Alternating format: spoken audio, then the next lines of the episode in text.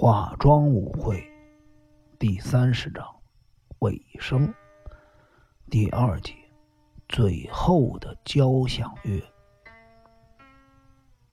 村上一言回到小屋里，站在秋山桌灶面前说：“秋山叔叔，人在危急的时候都会吐露真言，你以为我不知道这事儿吗？”一言。你，你知道这事儿？秋山叔叔，我是在飞鸟家长大的，而且母亲一直陪伴我到六岁。你想，我母亲在临终前会不告诉我这件事儿吗？我生长的环境给了我太多的温暖，因此我不会看清我自己。也不会产生自卑感。当时，我母亲屈服在父亲的暴力下，强忍着羞辱，陪侍在他的枕边。在这当中，我母亲有了身孕。由于我的母亲是个传统守旧的女人，她忠于自己户籍上的丈夫。可是秋山叔叔，你知道我母亲一直思念的人是谁吗？那个人就是你，秋山卓造吃惊的睁大了眼睛，看着村上一言。村上一言报以爽朗的笑容，继续说道：“经过了那次事件后，你就去了西志野，而且你上了前线，所以你不知道这件事儿。这件事情。”中西哥哥也知道，并且为他父亲对我母亲做出这样的事情感到抱歉。他有强烈的罪恶感，所以才会对我母亲真正思念的人，也就是你，怀有一份特殊的情感。秋山卓造听到村上一言这么说，眼角。不禁渗出了泪水。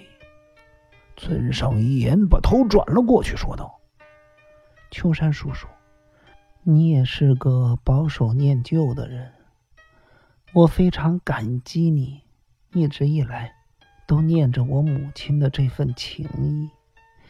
不过，我不认为这是我母亲的本意啊，请你找个对你不错的人结婚吧，秋山叔叔。”我母亲在我六岁离我而去，我非常的思念她，也比平常人更渴望母爱，所以，我怎么可能会让母亲思念一生的人自寻死路呢？你明白了吗？这下子连我都吐露真言了。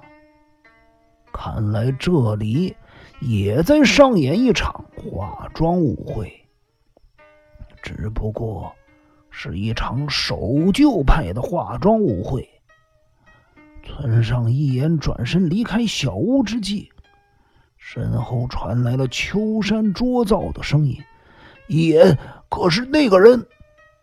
放心吧，我们有信心可以说服他，所以我们必须比警方早一步赶到。对了，警方现在说不定也在朝这边来了。如果你不想……”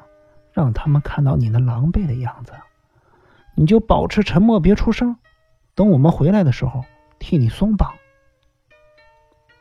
梨花，你听到了什么？没，我什么都没。哼 不管你听到了什么，这些都是尘封往事了。是，我知道。他们二人默默的登上了雾气笼罩的斜坡。不久便来到金田一耕助去年登上的荒凉山顶。梨花茂树，高声叫着田代信吉的名字。顷刻间，山丘上出现了一道人影，那是一副杀手打扮的田代信吉。他的右手握着一把枪。站在那的人是谁？再过来，当心我要开枪了！是是我，梨梨梨花茂树。梨花，你跑这儿干嘛？我从来不晓得你有这么大勇气。我我是来传话的。你替谁传话？是我爸爸，梨花五郎。田代信吉想了一会儿，才说：“你父亲有什么要跟我说的？你不是送给我父亲一份墓志铭的交响乐乐谱吗？我父亲说他非常的喜欢你的作品，并且希望能够在今年秋季的演奏会上演奏这首曲子。田代，你是作曲者，你有发表这首曲子的义务。”田代信吉再次陷入了沉思。默默不语的站在那里。没多久，村上一言也开口叫他：“田代，请你听我说一句话。你又是谁？”村上一言，丽花的高中同学，同时也是飞鸟中西的亲人。飞鸟叔叔没有死，他虽然身负重伤，但是手术进行的非常顺利，现在已经没有大碍了。田代。你跟我们一块儿下山吧。